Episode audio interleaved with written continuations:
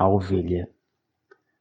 Debaixo da ponte, esconde o rosto, distante do pai, distante da mãe, distante do pastor, a ovelha desgarrada e desviada. Não há albergue que acolha e aceite, respeite e recolha do abandono e da dor, da violência nas ruas, a ovelha desfigurada e transviada. Não há amor na cidade que dorme silente enquanto bale, e não há defesa ampla ou restrita para a ovelha tosquiada e extraviada.